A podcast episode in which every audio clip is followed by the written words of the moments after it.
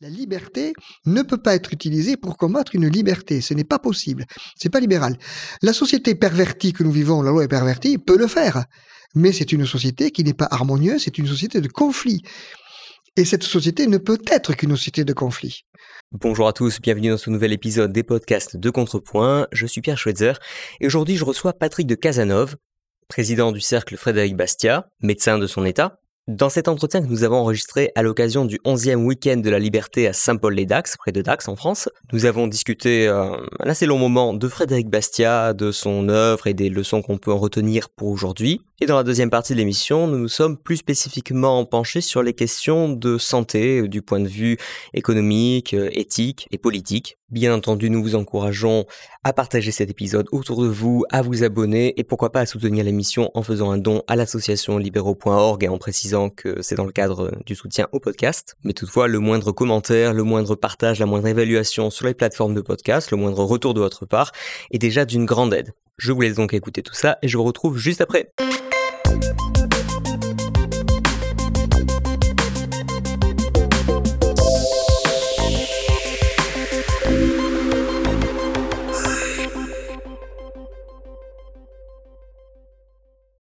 Patrick de Casanov, bonjour. Bonjour Pierre.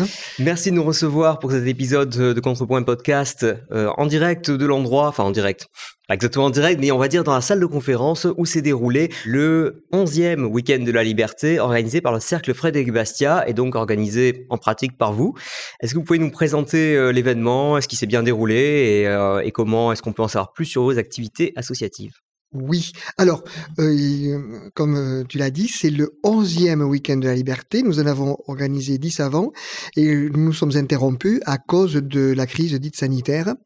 Et pendant deux ans, il n'y en a pas eu. il y avait une bonne dynamique. On a commencé en 2009 et il y avait une bonne dynamique, c'est-à-dire que les, euh, les participants étaient au rendez-vous, les assistants étaient au rendez-vous.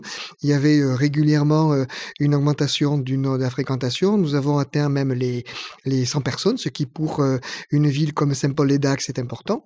Et hum, donc on se demandait un petit peu cette année comment ça allait se dérouler. Mais comme il n'y a pas d'événement comme ça en France, on s'est dit bon, c'est quand même notre spécialité entre guillemets le présentiel, et il faut qu'on il faut qu'on fasse ce, week-end de la liberté parce que de toute façon si on ne le sait pas, on ne saura pas. Et donc nous avons organisé notre week-end de la liberté numéro 11. Le premier avait été organisé après la crise des subprimes, parce qu'on s'était dit non, c'est pas possible. Il faut quand même qu'on apporte un éclairage différent sur ce qui se dit dans les médias euh, mainstream sur la, la, crise des subprimes. Il faut vraiment qu'on mette les pendules à l'heure. Donc, on était parti en 2009 là-dessus. Et puis, euh, tous les week-ends de liberté que nous faisons coller à l'actualité de l'année. Cette année, nous avons eu euh, des restrictions de liberté assez phénoménales.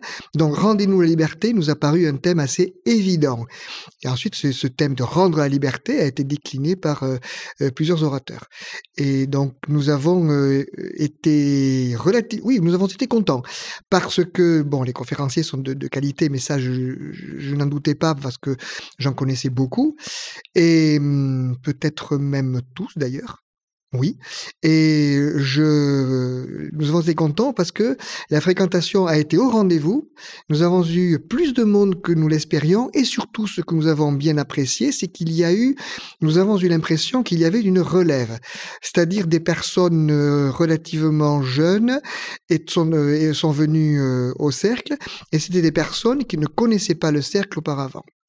Alors, l'objectif du cercle, c'est de faire connaître la pensée de Frédéric Bastiac, qui est un économiste du 19e siècle.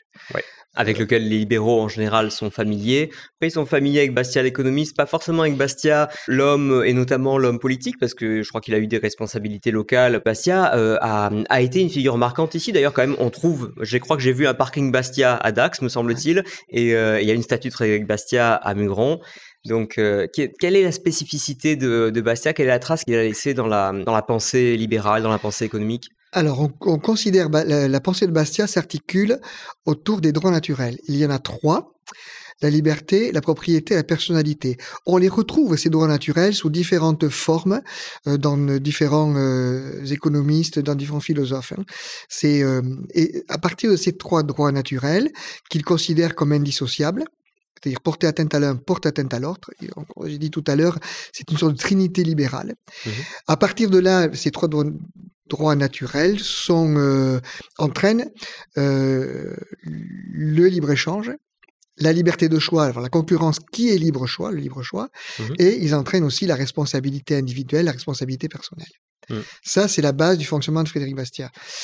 On considère souvent Bastiat comme un proto-autrichien, c'est-à-dire que l'école autrichienne d'économie, Mises euh, euh, Hayek et Menger, euh, ont continué euh, dans, dans, cette voie, on mmh euh, améliorer en quelque sorte, hein, affiner beaucoup de choses de la pensée de Bastia. de toute façon, il arrive avant la, avant la révolution marginaliste, donc déjà c'est difficile de, de, le, de, le, classer comme autrichien ou pas, mais je sais qu'on retrouve des éléments d'autrichianisme chez, chez Bastia, clairement. Euh, c'est pas encore formulé parce qu'il n'a pas une formulation très exacte non plus de la valeur, enfin aussi précise que chez Menger par exemple, mais enfin tout de même on, retrouve des choses intéressantes. Oui. Absolument. Et donc il a bâti l'avantage que, le, que nous trouvons à Bastia, c'est que justement, il a un, un vocabulaire, un, euh, des phrases qui sont extrêmement bien écrites et faciles à comprendre. Mmh. On a euh, vraiment l'impression que c'est quelqu'un qui s'adresse à tout le monde. Les ouvrages de, de, de Bastia sont faciles à lire. Euh... Et c'était à dessein, il me semble, parce que je crois que le, lui voulait justement s'adresser entre guillemets aux masses, à une époque où bon, les élites étaient cultivées, mais on est au 19, enfin première moitié du, du 19e siècle, euh, le français moyen, et il n'est pas forcément non plus très très au fait des, des, des théories économiques et des choses comme ça. Enfin, même l'économie est relativement nouvelle en tant que science. Absolument. Mais à l'époque, ce qu'on appelait les économistes étaient des personnes. Bon, Bassi était un économiste. Ce qu'on appelait les économistes étaient des gens qui croyaient à l'économie de marché. Et les économistes s'opposaient aux socialistes, qui étaient des gens qui ne croyaient pas à l'économie de marché. D'où la phrase Jean-Baptiste C. économiste ou socialiste, il faut choisir. Voilà, exactement. Tandis que maintenant, nous avons, avec ces repères-là, tous les partis politiques sont des partis socialistes. Et avec, quand, euh, quand on entend par exemple l'économiste du Parti communiste ou l'économiste du Parti socialiste, pour un Bastier, ça fait drôle. Voilà. bon, bien. Même si, bon, techniquement, voilà. ce sont aussi des économistes au sens où ils, euh, comment dire, ils étudient aussi les choses en fonction de coûts, avantages, etc. Ils ont une méthodologie qui se veut économique, mais bon, après, c'est qu'ils partent pas du tout sur les mêmes hypothèses euh, et avec les mêmes présupposés moraux. Voilà. C'est pour ça que, quand, en général, dans les, les, les, interventions que nous faisons, on précise quand même, euh, quand je parle de Bastia, on précise quand même euh, qu'est-ce que c'était un économiste à l'époque. Et même un publiciste, à l'époque de Bastia, c'était un homme politique. Oui, Voilà. Ce que je sais, c'est que euh, Frédéric Bastia a été actif. C'est-à-dire qu'il ne s'est pas contenté de faire des écrits euh, qu'il voulait accessibles à tout le monde, puisque il a été, euh, on va dire, juge de paix. Les juges de paix mmh existaient. Donc, il a été en plus un juge de paix réputé, puisque des gens hors de sa circonscription venaient le voir. Ensuite, euh, il a travaillé euh, dans les affaires de son euh, grand-père, si ma mémoire est bonne. Donc ça, c'est le Bastia agriculteur entre guillemets. Alors, et, oui, avant, exploitant agricole. voilà. Et avant, il était dans une dans une boutique qui faisait du commerce. Il était à Bayonne. et il faisait du commerce avec l'Espagne. Donc, je pense que le libre-échange a été l'a marqué à ce niveau-là. Et après, il a fini député des Landes. Une première fois, il n'a pas été élu. Une deuxième fois, il a été élu. Il a fini député des Landes. Et comme il était tuberculeux, quand il n'arrivait pas à s'exprimer, parce qu'il n'y avait pas le micro que nous avons là à l'époque, eh oui, il, voilà, il faisait des petits, il faisait des papiers qu'il distribuait euh, à ses euh, collègues députés pour pouvoir faire passer ses, ses idées. D'accord, d'accord, très intéressant. Et est-ce qu'il a marqué la vie politique de son époque? Est-ce qu'il aura eu, est-ce qu'il aura été associé de près à des à des lois qui auront changé, on va dire, la trajectoire économique du pays ou politique d'ailleurs? Alors, de but en blanc comme ça, je n'ai pas de loi particulière qui sont venues, euh, qui me viennent à l'esprit. Je sais par contre qu'il n'a pas toujours été écouté parce que euh, il s'était opposé à la, euh, comme, comme, les libéraux de l'époque d'ailleurs, hein, il s'était opposé à la conquête de l'Algérie. Oui, bon, la conquête de l'Algérie a eu lieu. Donc, euh, alors les libéraux de l'époque, il y a toujours la controverse sur le fait que Tocqueville, par exemple, lui, a, a eu des mandats euh, officielle en Algérie et donc s'il avait été vraiment opposé à la conquête, il l'aurait peut-être pas fait. Donc ça, je sais que c'est un truc qui c'est souvent reproché euh, aux libéraux. Regardez votre idole Tocqueville, là, il a été euh, méchant sur tel ou tel point. Bon, voilà, mais c'est intéressant de voir qu'il y, avait Tocqueville et Bastia. après, il faut se remettre dans le contexte de de l'époque aussi. si ma mémoire est bonne, Bugeaud n'était pas un fan de la, de la colonisation, mmh. mais il a dit bon, je suis pas favorable, mais tant qu'à la faire, autant la faire bien. Donc il l'a fait avec ses manières. Donc euh, il n'est pas exclu qu'à un moment ou à un autre, compte tenu des, des, circonstances, les, mm.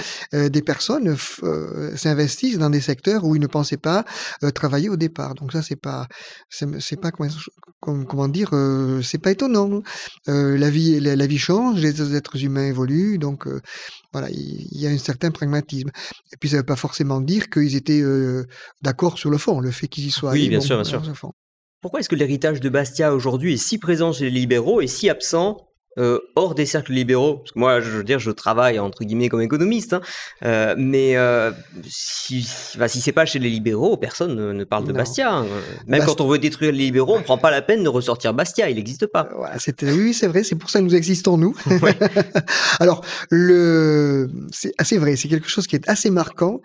Bastia est très connu à l'étranger, un pays anglo-saxon par exemple, euh, ou en Allemagne, il est connu, mais il est même connu dans beaucoup de pays africains puisque nous avons au cercle des livres qui sont euh, écrits dans des langues euh, ah africaines. Par exemple, il, était, je crois qu'il y en a un qui est écrit en swahili, il y en a un qui est écrit en coréen, il y en a, on a plusieurs exemplaires de, de, une fois on a fait une exposition, on avait mis tous les livres des différentes langues dans lesquelles Basca avait été publié. Alors pourquoi c'est comme ça? Je n'ai pas d'explication, euh, on va dire, euh, complète. Euh, je pense qu'une une partie des explications tient au fait que, alors au 19e siècle et au début du 20e, la France était, on va pas dire libérale, mais elle était relativement libérale. Oui, ça a été la parenthèse. S'il y avait une parenthèse libérale, c'est plutôt celle-là. Donc les idées globales du libéralisme, c'est pas le libéralisme euh, idéal dont nous rêvons tous, mais bon, mm. euh, il y avait un certain libéralisme pragmatique. On dit par exemple que le troisième empire, qui est postérieur, à, le deuxième, le second empire, pardon, qui est postérieur à Bastia, euh, était, était l'empire libéral. Bon, alors, il n'a pas été libéral partout, mais bon, au point de vue économique, etc. Oui, il y a quand même eu des choses, le traité de libre échange entre la France et l'Angleterre. Absolument. Voilà. Disons, le libéralisme avait le vent en poupe. Donc, euh, les idées de, de, de, Bastia en général, ou de C, ou de euh, ces personnes-là, avaient le vent en poupe. Euh, et puis, on, dit aussi, par exemple, que Bastia ne parle rarement de la nation. Il a dit, il a dit une fois, il a écrit une fois qu'il ne calomnierait jamais la France. Mais la nation faisait partie du contexte. la nation était mmh. quelque chose à l'époque qui passait pour inamovible, existant. C'est intéressant d'ailleurs que moi quand je l'ai relu récemment dans le cadre d'un article, euh, il, ne prend pas le parti de, de mettre la nation euh, au sommet de la hiérarchie, euh, mais pas non plus à l'inverse de la détruire et de, et de dire bon, il faut que, que les États coulent avec les nations, etc. Et on sera tous citoyens du monde. Je crois que Bastia faisait très et bien. Très pragmatique. Quoi. Oui, très pragmatique, exactement. Euh, je crois que Bastia faisait la différence entre l'État et la nation. Mm. Et bon, lui, à l'époque, les, les particularismes régionaux étaient aussi plus importants que maintenant, puisque euh, la, guerre de 14-18 a, a, quand même mis fin à beaucoup de particularismes régionaux. Puisque eh oui, les, tout le monde étant mélangé dans les tranchées. mélangé, et puis les, gens sont morts, donc des, gens qui parlaient les langues euh, locales, régionales sont décédés. Donc, il, y a, eu beaucoup de choses qui sont passées. Après, il y a eu les Hussards de la République. Mais les régions, le particularisme régional, la nation, tout ça, ça faisait partie du, du milieu. Donc, on n'en discutait pas. Euh, mmh. Pas beaucoup. Dans Bastia, on n'en discutait pas beaucoup. Bastia discutait plutôt. Euh, il observait comment les, les, gens fonctionnent et à partir du fonctionnement des, des gens, il en tirait des conséquences sur le fonctionnement de la société. Et le, le principe, c'était quand on laisse les gens euh, mener leurs affaires, à condition qu'ils respectent les autres, bien évidemment, la société s'en porte que mieux et on aboutit à ce qu'on appelle l'harmonie. L'harmonie économique, mais dans le sens Bastia, l'économie n'est pas euh, au sens restreint d'aujourd'hui. L'économie, c'est une euh, science des échanges, qu'on m'a dit tout à l'heure, mais ça inclut une éthique de vie. À partir du moment où les gens échangent librement, on respecte la personnalité, on respecte la, liberté, la propriété. Donc, euh, l'économie par Bastia est éthique, comme on dirait aujourd'hui. Oui, c'est-à-dire qu'on peut pas séparer, enfin on peut pas dire euh, il y a la théorie économique de Bastia d'un côté et ensuite on en étudie l'éthique ou quoi. En fait, elle est vraiment intégrée, elle, est, euh, elle, fait, elle, en fait partie. L'éthique fait partie de, euh, pour, pour nous libéraux, tendance, on va dire, Bastia, libéralisme des droits, de, des droits Naturel. naturels. Le libéralisme est une éthique de vie. Et on applique cette éthique de vie aux échanges entre les gens. Mmh. Et c'est pour ça que quand on respecte les droits naturels, on aboutit à une société juste. Les utilitaristes croient au libéralisme parce qu'il est efficace. Nous, nous croyons au libéralisme parce qu'il est juste. À partir du moment où il est juste, comme il ne lèse personne, que tout le monde en profite. Alors, c'est difficile d'imaginer aujourd'hui où la politique prend aux uns pour arroser les autres, euh, où on dit tout le temps il faut que quelqu'un paie, qu'il y ait une, une philosophie où tout le monde en profite. Et euh, nous considérons que la philosophie euh, libérale de Bastia, tout le monde en profite. Puisque quand, Bastia regarde comment fonctionnent les gens, il dit qu'ils fonctionnent par intérêt personnel, mais ce n'est, euh, les gens vont dire égoïste, mais non, ce n'est pas de l'égoïsme. Ton intérêt personnel est de rendre le meilleur service que tu peux aux autres. À partir du moment où tu rends le meilleur service que tu peux, tu vas tirer un profit. Donc ton intérêt personnel, c'est de rendre le meilleur profit aux autres. Tu peux décider d'en faire autrement, bah c'est plus facile. Tu peux oui, il que, je crois qu'il disait ben, partout où la prédation euh, rapporte plus que le travail, la prédation prévaut. Absolument, c'est ce qu'il disait ça. Et donc il disait de, de, de, manière spoliation, la spoliation illégale. En gros, tous les États sont contre, ou plus ou moins contre, parce qu'il y a des, la corruption, euh, l'achat de voix, etc., etc., ça joue aussi. Et puis la corruption, la, la spoliation légale.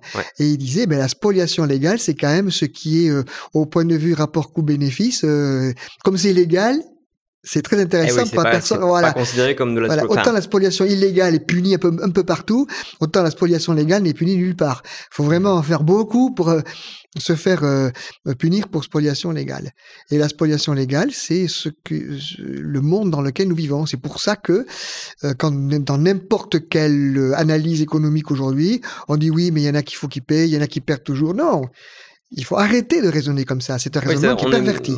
voilà, il y a, y a un cadre de raisonnement qui est le jeu à somme nulle, mmh. qui est souvent le cadre de raisonnement qu'on adopte, y compris, moi ça me marque beaucoup en matière de commerce international, où on a l'impression que c'est une guerre entre États et que c'est euh, l'un ou l'autre, parce que l'un gagne, l'autre va le perdre. Euh, j'entends même parfois, enfin des gens plutôt classés comme libéraux, mais qui ont tendance à raisonner comme ça, notamment euh, au plan international. Mais euh, mais voilà, mais en réalité c'est un, enfin, l'autre cadre de réflexion, c'est celui d'un jeu à somme positive où finalement on, on peut augmenter le produit euh, global pour la société et si chacun euh, travaille à mieux augmenter son propre produit et ensuite l'échange, euh, ce qu'il est obligé de faire en réalité pour survivre. Hein, c'est exactement ça. Pour Frédéric Bastiat, l'homme est créateur. Ça veut dire qu'il va créer des richesses ex nihilo ou il va créer des richesses à partir des ressources alors que l'on trouve dans la nature. Ce qu'on appelle aujourd'hui matière première et ressources naturelles, ne deviennent matière première et ressources naturelles qu'à partir du moment où elles ont rencontré le génie créateur humain.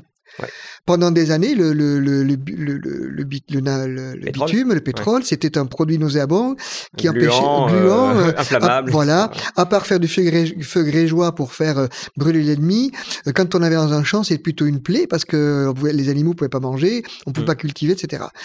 donc maintenant, le, le, génie humain a fait que le pétrole est une matière première, euh, pour lequel on se bat d'ailleurs, euh, mais c'est une matière première qui, grâce au génie humain, je pense qu'aujourd'hui, euh, ça a été dit aussi, mais je suis convaincu que ça, de ça, je pense que la ressource, l'imagination humaine est infinie, et des matières premières, dites premières, que l'on ne connaît pas aujourd'hui, peuvent émerger demain, mmh. des, utilisations qu'on ne connaît pas aujourd'hui peuvent émerger demain, la manière dont on utilise le pétrole aujourd'hui peut changer, ou le gaz peut changer, et ce qui fait que les réserves peuvent être multipliées parce qu'on en aura moins besoin, je, je, ne suis pas inquiet sur le génie créateur humain parce que l'évolution de l'humanité montre qu'il s'est toujours adapté.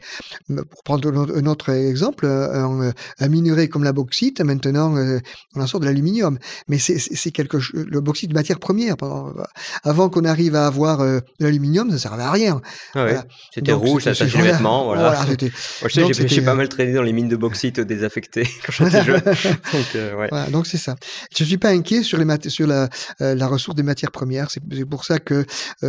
Donc ça, ça, on peut le relier à l'optimisme de Bastia parce que c'est une des caractéristiques de sa pensée. C'est un libéral vraiment optimiste aussi. C'est un libéral optimiste parce qu'il croit vraiment que l'homme est créateur. Et il croit que euh, l'homme a une éthique de vie et que cette éthique de vie, couplée à ce talent de création, ne peut avoir des résultats que positifs à la seule condition qu'on le laisse laisse, alors on peut lire laisser faire ER, laisser faire EZ, ce qu'on veut, mmh à condition qu'on laisse les, individus libres d'échanger. Oui. À partir de là, le, il y a une grande cohérence dans la, pensée de Bastia. Il y a une grande cohérence parce que le, le, le principe premier qui est l'éthique, la justice, la liberté d'échange, les droits naturels, l'homme créateur l'harmonie économique et la prospérité, ça coule de source. Il n'y a personne qui va s'interposer dans ce mécanisme pour dire non, moi je suis euh, l'État, alors petit État, grand État. Je te dis justement, lui, il n'est pas non plus, c'est pas un libertarien, il n'est pas hostile à, l'existence même de l'État, il ne la remet jamais en cause, je crois. Je crois que bah, non, je crois que Bastia est un pragmatique. Euh, quand on lit Bastia, euh, je pense que au fond de lui-même, euh, il était libertarien, c'est-à-dire que quand il dit par exemple l'État, c'est la grande fiction à partir de laquelle tout le monde s'efforce de vivre aux dépens de tout le monde, je crois qu'il a bien compris que l'utilité de l'État n'était pas fondamentale. Et quand il dit par exemple, euh, il faut laisser les gens euh, libres d'échanger euh, le, le, produit de leur travail n'importe où sur la planète, à condition que le, produit de leur travail ait été acquis de manière éthique. Dans, Voilà. Euh, donc là, il ne parle pas d'État. Après, il a une phrase où il dit que, bon, je pense que à partir du moment où euh, l'État accomplit, euh, je vais dire, je ne sais pas exactement, en gros, la police, la justice, l'armée. Oui, mais ça, si on le lit dans, dans, la loi, je crois qu'il est assez précis là-dessus, justement. C'est assez court hein, comme texte, la loi. Oui, une phrase. Mais, il, mais effectivement, il précise quelles sont les, les missions de l'État. Et ensuite, les limites à surtout pas dépasser. Voilà. C'est pour ça qu'on on, on, on, classe dans les minarchistes, à, grâce et ça, surtout grâce à cette phrase essentiellement. C'est pas faux, hein. Mm. mais je pense que Basset est un pragmatique. Euh, C'est-à-dire que il a écrit aussi que les, les, les, hommes étaient absolument libres de se grouper, de se grouper, que ça ne perturbait pas du tout euh, l'individualité le, des échanges et qu'ils pouvaient se grouper pour. Euh, pour oui, euh, ça peut être un, de toute façon, ça peut être vu comme un mécanisme économique de dire bon bah de toute façon pour être efficace en société, on est obligé, toujours, on a intérêt à mutualiser un certain nombre de fonctions. Après, la question, c'est est-ce qu'on peut en sortir euh, et, y entrer volontairement. Mais dans tous les cas, voilà, c'est économiquement, c'est rationnel de mutualiser. Donc, on peut imaginer que même une société libertarienne développerait quelque chose qui ressemble à ce que fait un État mais sans la contrainte légale. Sans la contrainte légale. Et le pour, pour terminer, pour terminer, pour compléter ce qu'on disait, euh, il dit il est euh, chaque chaque homme a le droit de défendre, y compris par la force, la liberté, la propriété, la personnalité. Et si chaque homme a le droit de le défendre, ils ont le droit de se regrouper à une force commune. Il dit pas, il dit pas l'État a le droit de monter une armée. Il dit oui, de toute façon, c'est toujours, ce sont les, enfin les, les, les devoirs éventuels de l'État découleraient des droits de l'individu qui les délègue à l'État. Mais ça va dans ce sens-là et pas dans l'autre. Pas dans l'autre. Ce qui fait qu'à n'importe quel moment, l'individu peut récupérer ses pouvoirs de l'État, puisque je te les ai prêtés, je t'ai délégué, tu fais pas ce que tu fais pas ce qu'il faut, euh, donc tu ne respectes pas mes droits naturels, je te reprends mes droits. Est-ce que lui avait une, une vision particulière sur les, les, troubles sociaux politiques de son époque? Parce que finalement, bon, il est mort, je crois, en 1850. C'est ça, ça veut dire qu'il a vécu quand même, même s'il était très malade, les révolutions de 1848. Est-ce qu'on sait si on les voyait d'un bon oeil ou pas? Ça, j'ai jamais, je me suis jamais penché sur la question. Alors, euh, la division, la, la, révolution de 1848, euh, spontanément comme ça, je ne m'en souviens pas. Par contre, je sais qu'il a été actif à Bayonne dans la révolution, actif, oui, dans les révolutions de 1830. Et quand j'avais travaillé sur Ouais. euh, la jeunesse de Bastia à Bayonne, dans le cadre des Journées du patrimoine que j'avais présenté, j'avais découvert qu'à un moment, il voulait, euh, il y avait un régiment d'infanterie, il devait y avoir 3000 hommes à la, à la citadelle, parce que Mhm. euh, il y avait un régiment d'infanterie, et il avait dit, bon, si le régiment, je, je caricature, hein, Mhm. si le régiment d'infanterie ne passe pas du côté de la révolution, nous allons marcher contre la citadelle. Donc, euh, finalement, le, Ah, régiment, même, ouais. voilà, le régiment d'infanterie a dit, bon, euh, on va pas tirer dessus, hein, on n'est pas des... Ouais. Et puis, euh, la, la révolution de 1830 a eu lieu. Mais quand il était jeune, Oui, ça donne un indice quand même. de- il était prêt à transgresser la loi Oui. Pour, faire triompher ce que lui considérait comme Absolument. la loi légitime. Voilà, voilà. Ouais, Donc, il a été, euh, il a été révolutionnaire en 1830. 1848, je me souviens pas. Il était bien malade déjà. Ouais. Mais 1830, je m'en souviens. Oui, de toute façon, dans la loi, il dit très bien, ce n'est pas, enfin, quelque chose n'est pas juste parce que c'est dans la loi. Ouais. C'est, c'est pas, c'est pas comme ça qu'il faut, enfin, comment dire, qu'il faut euh, évaluer ce qui est, ce qui est juste ou pas. Euh, évidemment, la loi, normalement, si elle est bien faite, devrait ne, comment dire, ne contenir que le juste, mais en tout cas, c'est pas parce que ça a été instauré dans la loi que c'est, Voilà. qu'à partir de là, c'est juste. La, Bastien ferait la différence entre ce qui est légal et ce qui est juste. Ouais. Pour lui, la, la loi doit défendre les droits naturels parce Mm. que les droits naturels préexistent à la loi. Et si on fait des lois, c'est parce qu'il y a des droits naturels qu'il faut protéger. C'est pas la, la loi qui crée les droits naturels. Mm. Et si la loi ne défend pas les lois naturelles, la loi est pervertie. Et nous vivons dans une période où la loi est pervertie. Et actuellement, nous avons, nous vivons une période de droits sociaux. Les droits sociaux s'opposent aux droits naturels. Et c'est une, pour Bastia, c'est une perversion de la loi parce Ouais. que un, droit social, c'est un droit de tirage sur la société. Ça veut dire que quelqu'un, Oui, c'est un droit créance, comme on dit. un droit hein, créance, voilà, ouais. il préempte la propriété d'autrui, il euh, pour pour la, pour l'accaparer, sous prétexte que euh, autrui euh, serait plus riche, plus ceci ou plus cela, Oui. et qu'il faut partager. Voilà. Pour Bastia, le partage est naturel entre les hommes, mais ce partage ne peut être que libre. Autrement, c'est du vol. Mm. C'est ça, donc voilà, c'est quelqu'un qui est, qui est libéral, mais qui est pas non plus euh, pour, euh, bah, certainement pas pour l'autarcie, mais voilà, qui était quelqu'un, en tout cas, quand on lit Bastia, on, on ressent cette fibre humaniste. Et d'ailleurs, Ouais. c'était quelqu'un plutôt d'un milieu aisé, on va dire, Ouais. euh, plutôt issu des élites, euh, de la- de- des élites locales, en tout cas de, de la société, et qui pourtant travaille dans l'intérêt des catégories qui sont les plus laissées de côté. Euh, J'allais dire, enfin, il, avait- il aurait sûrement eu des usages euh, plus rentables de son temps euh, à faire que de défendre euh, ceux, ceux qui étaient pénalisés, par exemple, par le protectionnisme, euh, sans en avoir conscience. C'est pas- Il se plaignait même pas du protectionnisme, il ne savait pas que ça allait, que ça pénaliser, et lui va travailler à, Ouais. à leur faire réaliser ça. On a, euh, on a l'impression, quand on lit Bastia, qu'il défend des principes. C'est alors. oh, Je considère qu'aujourd'hui, euh, beaucoup de principes qu'on pensait inviolables ont été violés, et pour moi, c'est très choquant. Euh, Bastia, il défend des principes. Il défend le libre-échange, par exemple. Il défend la liberté individuelle. Et quelle que soit la personne à qui on porte tort, parce qu'on porte atteinte à sa capacité ou à d'échanger librement ou à sa propriété, Bastia se dresse euh, contre cette injustice.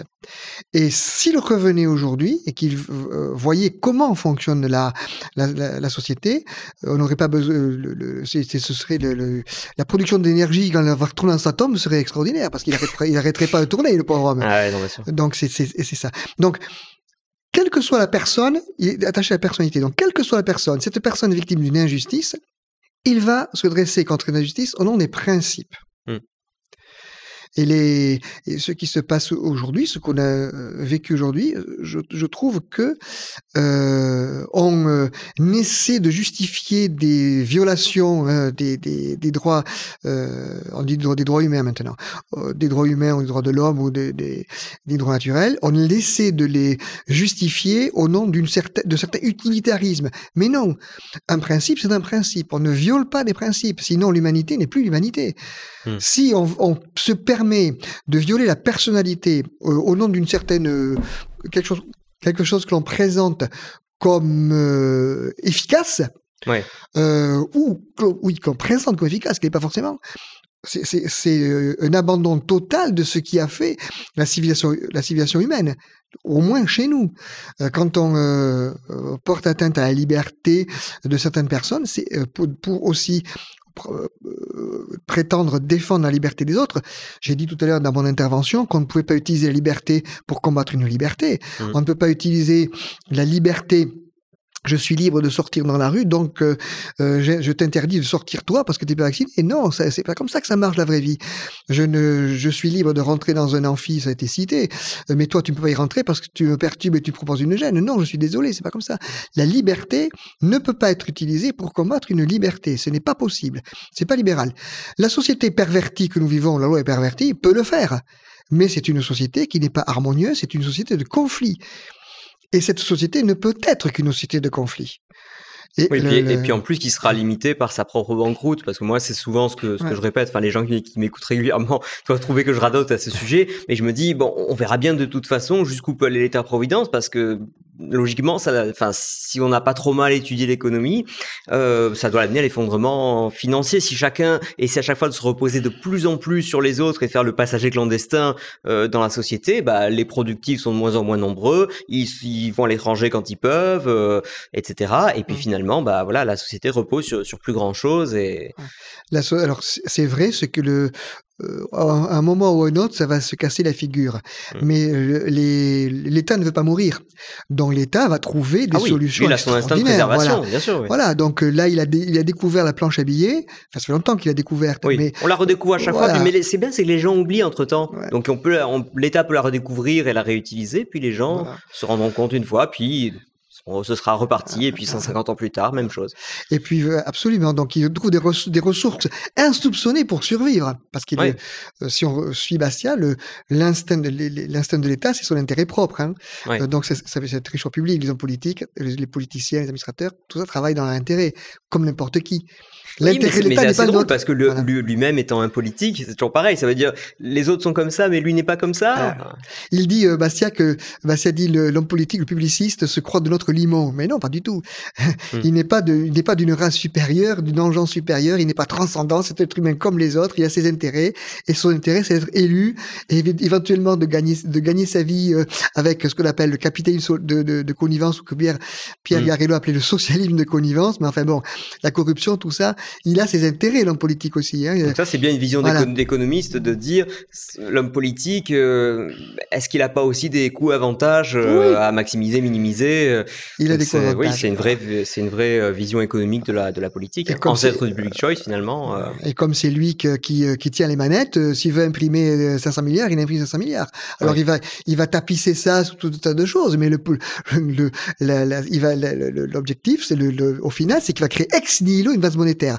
Alors, euh, si je peux faire une petite parenthèse, Bien actuellement, euh, on parle d'inflation. Oui. Alors, il y a deux choses. Il y a la, je l'ai dit dans un papier que, que Contrepoids a publié. Ah. Euh, je il mettrai y a- en lien pour les auditeurs. Il y a l'inflation, c'est-à-dire euh, l'augmentation des prix qui est liée à la masse, mon- augmentation de la masse monétaire. Ça, c'est ça a commencé, ça a commencé. On a un gros coup avec le quantitative easing en 2008. Oui. On a un deuxième coup avec euh, Bah, les les- sanitaires à la Covid, oui. parce qu'on a créé la masse monétaire à finir. Ça, c'est l'inflation. Et ensuite, il y a la hausse des prix qui s'ajoute, mais qui est un mécanisme différent, qui est lié aux sanctions économiques comprises contre la propre population, les gouvernements européens et français en particulier, Au moment du Covid? au moment, au moment de la guerre en Ukraine. Parce que ils ont spontanément et délibérément raréfié les sources d'énergie. À partir du moment où la ressource devient rare, les prix montent.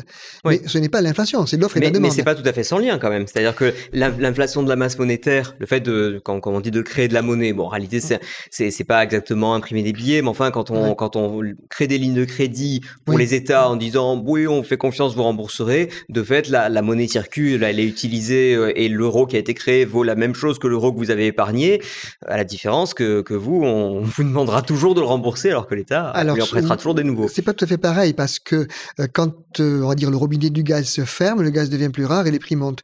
Et ça, c'est, ça s'ajoute à l'inflation liée à l'augmentation de la masse monétaire. Oui, ça, c'est son moment. Voilà, il y a, il y a deux mécanismes différents. Effectivement, il y a les, alors ce qu'on appelle les chocs d'offres euh, chez, chez les économistes. Donc le, le que ça, c'est la, c'est la faute à pas de chance en quelque sorte. Hein, le, le fait que euh, qu'il y ait des, des circonstances internationales qui font que euh, guerre, sécheresse, euh, sanctions économiques unilatérales, je sais pas quoi, ça, ça raréfie une offre de manière brutale. Mais de toute façon, on, crée de la monnaie depuis bien longtemps, notamment depuis 2008, et on s'est mis à en créer beaucoup plus vite encore en 2020.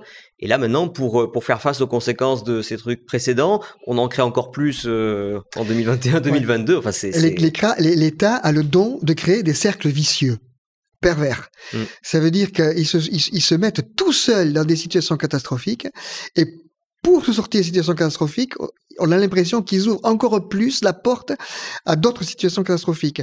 Euh, ou, ou qu'ils ajoutent des circonstances qui font que le malheur s'ajoute au malheur.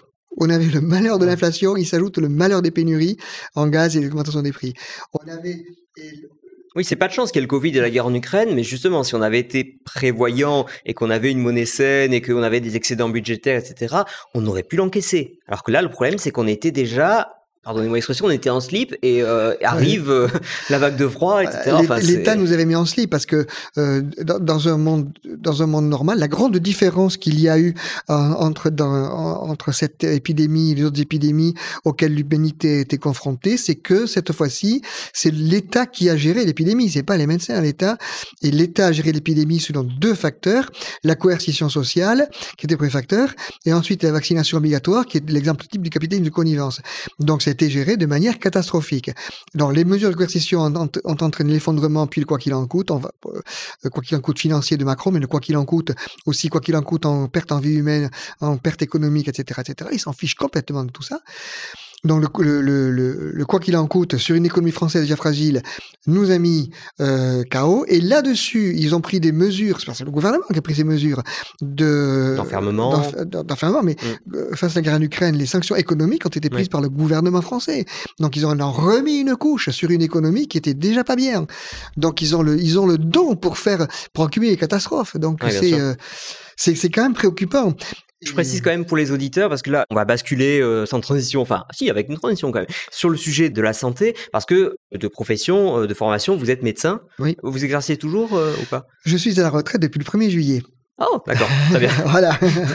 Donc, j'ai été, médecin, médecin généraliste pendant 34 ans. J'ai été médecin en EHPAD. Donc, la, la crise sanitaire a été très au, cœur du système, hein, de l'EHPAD, au cœur de la tourmente. Et j'étais médecin généraliste jusqu'en 2017. Et puis après, euh, j'ai décidé de lever le pied parce que j'en avais marre qu'on m'embête, pour rester poli. Ouais. Donc, euh, j'aime beaucoup mon métier, mais à un certain moment, euh, les contraintes sont supérieures au plaisir que l'on a travaillé. Donc, oui, c'est que maintenant, lorsque l'État dicte aux médecins ce qu'on peut ou pas prescrire, euh, est-ce que est-ce qu'on est censé conseiller ou pas, etc. Enfin, les connaissances censé se contrôler, qu'on passe du temps à faire l'administratif et que ceci, que cela. Bon, au bout d'un moment, on, est, on a dit bon, écoute, t'es gentil, tu voilà, tu, tu te débrouilles. Ouais. Et sur le sujet de la santé, Bastia avait eu des positions souvent considérées comme prémonitoires. Quand je dis sur le sujet de la santé, en tout cas de la prise en charge des risques de santé et des risques sociaux, puisque je crois qu'il avait dit euh, quelque chose du style euh, et si on crée, enfin si on rend public, euh, si on collectivise la, la, la, protection de la, de la santé, bah, les gens essaieront d'en obtenir un maximum, en en payant un minimum, etc. C'est dans des salaires qu'il dit ça. Dans des mmh salaires, il dit en gros, il décrit très très bien ce qui va se passer, puisque lui, de, dans la société hollandaise, il faut pas croire qu'avant la sécurité sociale, les gens n'avaient pas des systèmes assurantiels, soit des assurances, soit des, euh, des euh, sociétés de secours, mutuels, etc. Donc, les gens se sont toujours organisés pour se, se faire soigner. Il disait, les sociétés de secours mutuels dans les Landes, c'est une extraordinaire invention euh, du génie humain, spontané, charitable, pas contrainte, etc. Et il disait, supposons que, supposez que l'État s'empare de, de cette, du système de protection, qu'est-ce qu'il en mmh fera? Au début, il verra l'avantage à nourrir euh, la tourbe de ces créatures, il dit, et puis à la fin, il dit, cette admirable invention finira comme une structure de police.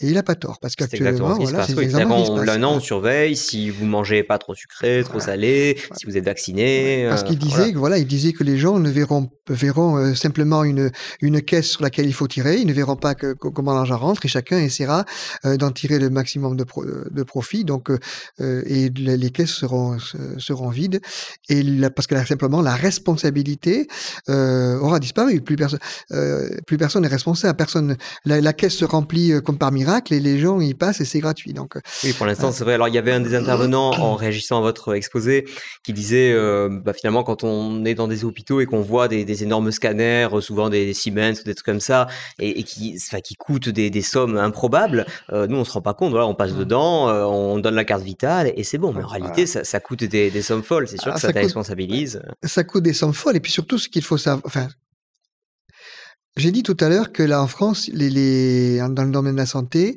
ce n'était pas des prix, c'était des coûts. Euh, c'est pareil quand euh, il y a eu le plan scanner pour installer les scanners un petit peu partout en France. Il y avait une personne qui était en charge de ce plan scanner, donc tout passait par lui. Donc, ce qui veut dire que le, on ne sait pas vraiment si le, le, plan scanner, le coût du scanner, était vraiment un coût du marché ou si c'était un, un coût administratif. Euh, voilà. en fait, si on sait à l'avance que l'État va équiper, etc., ça veut dire que même les entreprises qui vont euh, financer la recherche puis la distribution de ces appareils, peut-être en tiennent compte. C'est peut-être aussi. Est-ce que c'est une partie de l'explication de la cherté de la médecine euh, aujourd'hui? Alors la médecine a une cherté intrinsèque, mais je pense oui, que c'est ce qui me semble aussi. Quand une cherté intrinsèque, mais je pense que la cherté de la médecine, c'est le la pointe de, la pointe de diamant. Je pense que la, la médecine de base reste euh, très très abordable. Euh, en plus, je pense que euh, elle est de plus en plus abordable. Même si on prend par exemple les radiologies ou les examens biologiques, qui sont le béaba, on va dire, de, de la médecine diagnostic, euh, une fois que le médecin a fait son examen, bien évidemment. Euh, au départ, les, les radios c'était rare, la biologie c'était rare et c'était cher. Maintenant, euh, la biologie, les machines qui font de la biologie font ça de manière extrêmement euh, facile et, peu onéreuse. Ce qui, mais, mais, comme on est dans un système administré, on ne, on, on, on n'a aucune idée du prix réel. Le prix réel d'un examen peut être incommensurablement inférieur au prix que l'on paye. Puisque c'est un prix administré, le prix administré va, va rémunérer toute la chaîne des décisions administratives. C'est qu'on ne connaît pas le prix, mais en réalité, il peut être, euh, comme toujours avec le contrôle des prix, qu'il soit direct ou indirect, on, on, peut payer, enfin, finalement, on peut en profiter euh, dans, dans, une certaine mesure, mais bon, on fausse le prix de marché, ce qui a d'autres inconvénients, mais bon, là, je développe pas plus, les, les auditeurs m'ont suivi. Euh, et voilà, donc finalement, parfois on paye plus cher, parfois on paye moins cher, mais dans tous les cas, qu'on paye plus cher ou moins cher, généralement, si on paye moins cher, c'est que ça créera des pénuries à terme. Euh, c'est ça qui se passe aussi. Alors, dans un système euh, administré. Oui. Dans un système ah, administré, oui. lorsque, lorsque, je dis quand on, quand on fixe des prix euh, qui, qui sont des prix plafonds, prix planchers, etc. Pour revenir au, prix de la médecine, pour un petit peu précis à penser, on le, quand le, un scanner est livré à, un hôpital, par exemple, en France, le scanner, le prix du scanner comprend le prix de toute la hiérarchie des décisionnaires, y compris le, le, le médecin qui était responsable euh, de, du plan scanner. Donc, euh, sans parler. Ah oui, on ne sait pas ce qu'a coûté le scanner lui-même. Alors, ah, pas ce qu'a lui-même, parce qu'il a rémunéré toute chose. Alors, il, mmh, a rémunéré directement ou indirectement ou en commission, ce qu'on veut. Mmh, Donc, euh, on ne sait pas. C'est un peu obscur. Tandis que dans un système libre, j'ai besoin d'un scanner, je vais acheter le scanner, mon concurrent me le propose moins cher, on discute, voilà. On mmh. connaît le vrai prix d'un scanner. Tandis que là, on, les, les, les structures héritent, entre guillemets, se font équiper, entre guillemets, d'un matériel dont ils ne connaissent pas vraiment le prix. C'est-à-dire, il y a par exemple pour les, pour les scanners, il y a une sorte de, de grand marché qui est négocié, et donc on va quand même choisir, j'imagine, parce qu'il n'y a, pas qu'une marque qui fait des scanners, mais une fois qu'on l'a choisi, elle a l'assurance de, de vendre une certaine quantité. Donc et, le, bon, et, le, quand on regarde la manière dont les, les choix s'opèrent, certes, tous les choix ne sont pas transparents, comme on dit maintenant. Ouais. Il y a des... Euh, on a pour parler d'Alstom, par exemple, qui est plus moderne et plus récent, les choix euh, du gouvernement, c'est pas transparent et on se demande toujours qui profite, à, qui profite le crime. Je dis, voilà, on se demande toujours est-ce qu'il n'y a pas des commissions, des rétro-commissions, des sous-commissions, etc. Voilà. Ce qui est peut-être pas le cas, mais on ne sait pas. Ce qui est peut-être pas le cas, mais on ne sait pas.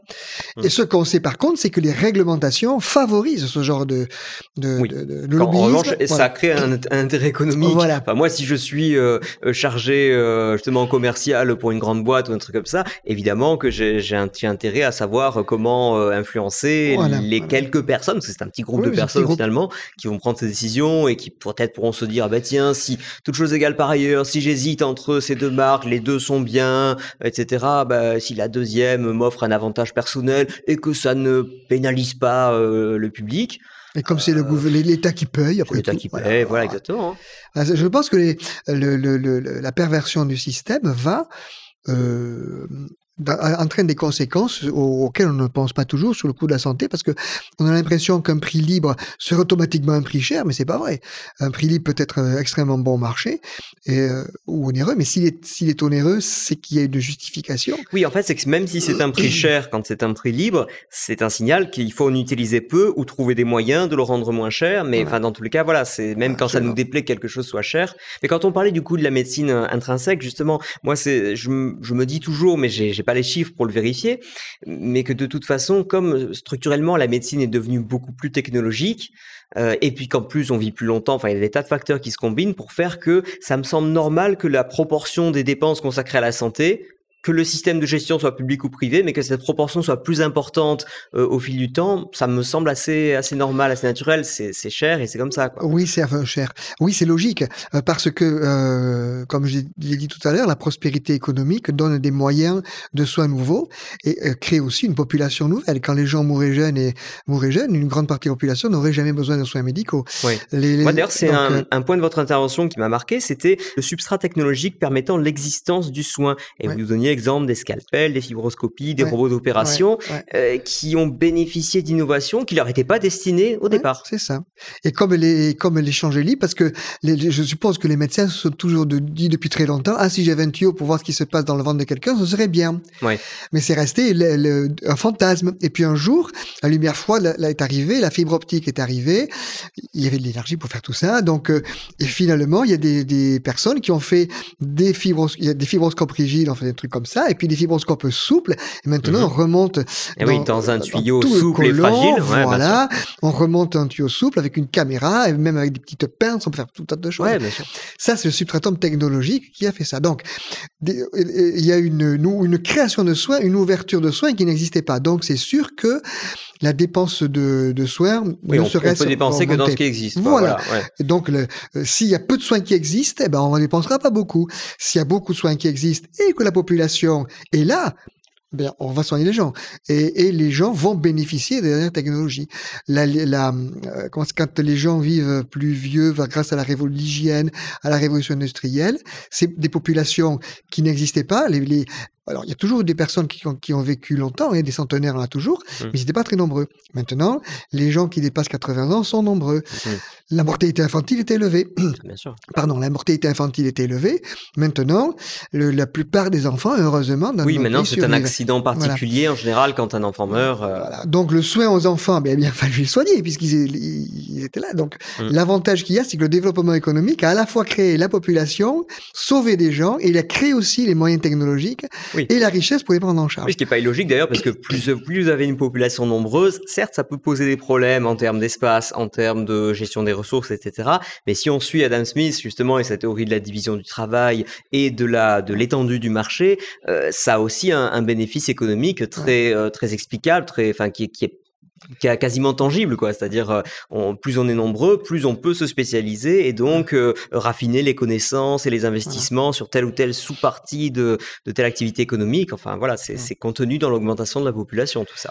Absolument. Et puis, pour revenir au, au prix, euh, c'est aussi un petit peu comme ça qu'il faut raisonner en médecine. C'est-à-dire qu'à partir du moment où une technologie ou une méthode, je pourrais dire résultats biologiques ou des radiographies de base sont extrêmement utilisées, très fréquentes, leur coût devient, devient très marginal. Oui.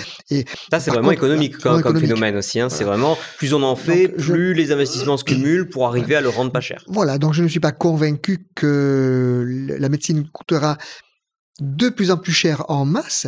Mmh. Par contre, il y aura toujours en médecine des, des, des des produits médicaux, on va dire, pour, pour faire large, qui mmh. coûteront extrêmement cher. Oui, si on situe la frontière technologique, en fait, la frontière sera toujours chère et peut-être de plus en plus chère, mais finalement, euh, ça veut dire que les, les, choses qui étaient la frontière d'hier sont passées dans le, le commun d'aujourd'hui. Exactement. Bah, et Bassia explique très, bien ça. Dans les utilités gratuites, il dit, bon, le, ce que nous fournit la Terre, c'est une, une, utilité gratuite, mais il dit aussi, le, le produit de la de, de, on va dire, des connaissances humaines, de la technologie humaine, des créations humaines, au fur et à mesure qu'il tombe dans le domaine commun devient une utilité gratuite. Par exemple, euh, la sidérurgie, quand on regarde ce que ça a coûté à l'humanité depuis euh, l'extraction du fer jusqu'à au four, le truc comme ça, et qu'on a un clou pour rien du tout. Euh, oui, c'est incroyable, bien sûr. incroyable. Et ce qu'on peut faire avec, donc tout ça, c'est, ce sont des utilités gratuites et c'est le génie humain qui les a créées, ces utilités gratuites.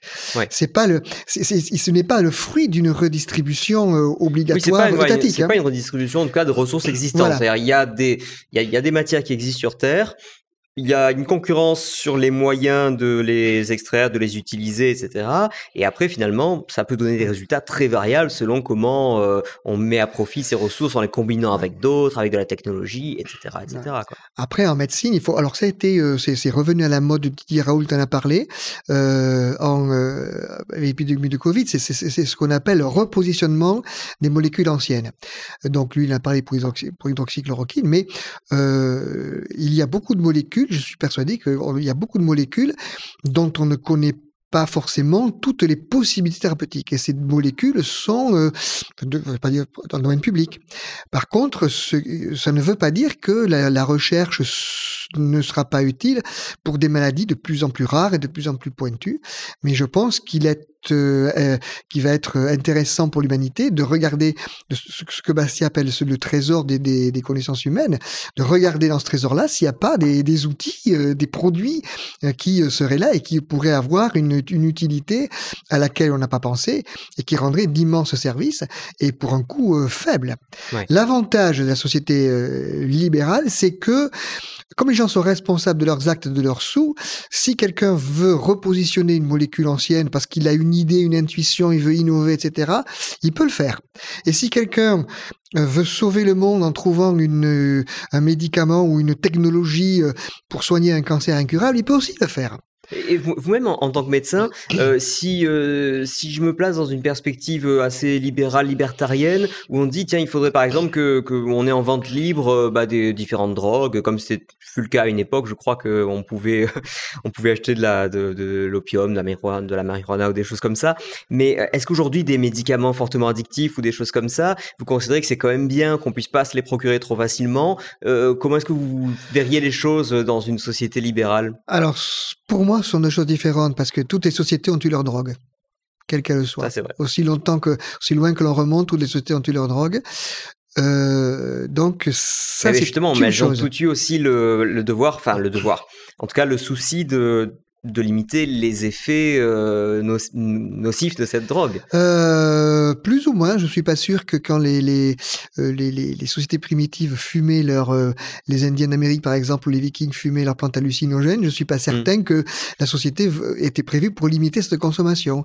De par contre, à partir du moment où, où l'État pense pouvoir en tirer un profit, soit en le libéralisant comme la guerre de l'opium en Chine pour que les Chinois consomment de l'opium, soit en l'interdisant comme la prohibition aux États-Unis, ça pervertit les choses. Je pense que, alors, ça, c'est pas du soin. Euh, pour moi, euh, à partir du moment où le, les, les, personnes euh, consomment un produit, on va dire, addictif, euh, toxique, s'ils sont adultes, c'est sous leur responsabilité. Je, ne, je peux leur dire en tant que médecin, c'est pas une bonne idée. Mmh. Euh, tu vas te porter tort, c'est pas c'est pas bon pour ta santé, donc ça veut pas dire que c'est bien. Ça veut dire qu'en tant que médecin, je vais le combattre.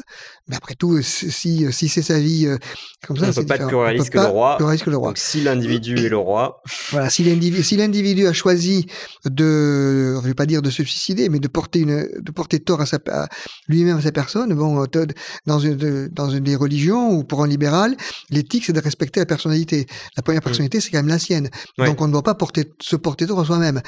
Bon, s'il y a des gens qui le font, euh, ça, peut commencer avec le tabac, ça peut commencer avec l'alcool, mais je pense que sur le fond, la société ne doit pas traiter de manière euh, foncièrement différente les drogues, que ce soit l'alcool, l'alcool, le, tabac ou autre, euh, ou le, les drogues de synthèse. synthèse. Par contre, ça ne veut pas dire qu'il faut, qu'il faut l'utiliser. Ah, bien sûr. Le pouvoir de la société, je pense que la société, les, les, les, la société doit combattre la, la, la consommation de, de, de drogue. Euh, cap à cap, individu à individu, en disant, en leur expliquant bien que c'est nocif pour la santé, que c'est pas une bonne C'est idée. d'éthique personnelle, familiale, sociale, Voilà. enfin tout ce qu'on peut. Mon rôle à moi de médecin, c'est de Bien sûr. décourager à consommer une drogue quelle qu'elle soit. Et par contre, bon, euh, si la, même aujourd'hui, hein, si la personne veut boire, que vous dites que, que, que je lui dise, je lui dis c'est Mm. pas bien, rare ton, rare ton foie, rare ceci, tu, tu vas mourir. Mais bon, Mm. s'il veut continuer à boire, je, je vais pas y taper dessus pour qu'il arrête de boire. D'accord. Euh, ce- ce- et s'il veut fumer, c'est pareil. S'il fume, j'ai beau lui casser les pieds tous les jours en consultation en disant arrête de fumer, il va pas. Et ceux qui me disent euh, qui, qui, qui fument un pétard et que euh, je dis mais tu sais c'est pas forcément une bonne idée non plus. Mais bon, Mm. il fume, il fume.